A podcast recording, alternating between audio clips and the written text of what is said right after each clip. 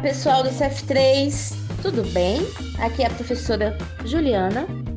E aí a gente veio falar de, de novo sobre aquela coisa do sutil, racismo por trás das palavras, das expressões da língua portuguesa.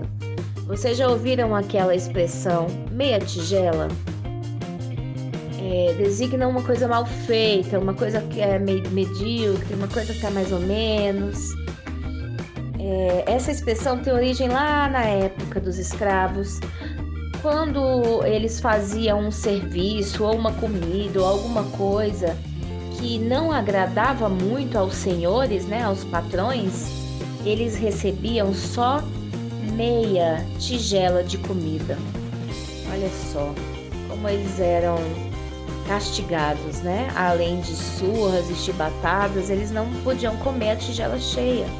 Eles comiam só meia tigela para designar que o trabalho estava mal feito. Olha só. É horrível, né, gente, imaginar que fizeram isso com seres humanos. Enfim, essa é a origem da expressão meia tigela. Vamos parar de usar, né, pessoal? Beijo para vocês.